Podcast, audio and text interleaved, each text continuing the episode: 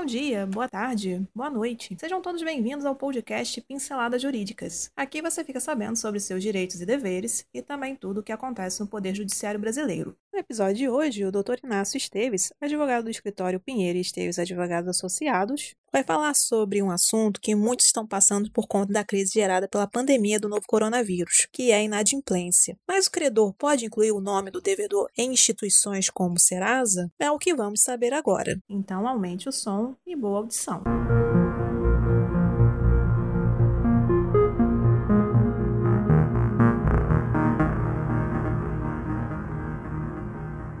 Credor não deve incluir nome de devedor no Serasa ou qualquer outro órgão restritivo durante a pandemia. Com base na teoria do fato do príncipe, o juiz da segunda vara civil de Franca concedeu liminar para que uma empresa não inclua o nome de uma devedora junto ao Serasa. A empresa devedora alegou dificuldade financeira em razão da pandemia do, da Covid-19, por não se enquadrar entre as atividades essenciais, teve que fechar as portas por tempo indeterminado. Trata-se, pois, de fato do príncipe relativamente ao funcionamento, em decorrência de superveniência de fatos imprevistos e que causaram profunda modificação na base negocial existente por ocasião da celebração do negócio. De tudo, resultou que a obrigação se tornou excessivamente onerosa por fato imprevisível e superveniente, havendo, pois, base jurídica para aplicação dos elementos da teoria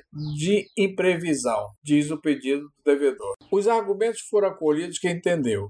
Considerando o alegado na petição inicial e evidenciada a probabilidade do direito invocado pela parte requerente, consubstanciada na prova documental carreada para os autos e caracterizado o perigo de dano ou risco do, ao resultado útil do processo, da hipótese de demora na outorga de prestação judicional com fundamento no artigo 300 do Código de Processo Civil, concede a tutela de urgência, afirmou. Segundo Moura, não se afigura o perigo de irreversibilidade dos efeitos da na medida em que a decisão poderá ser revista após a formação da relação processual e, se o caso, até modificada ou revogada, conforme dispõe o artigo 296 do Código de Processo Civil. E por hoje é só. Agradecemos sua atenção e esperamos ter lhe ajudado com este conteúdo. Toda semana são lançados dois novos episódios. Este podcast tem o apoio técnico-jurídico da Pinheiro Esteves Advogados Associados e o apoio tecnológico digital da Clã de Soluções Digitais.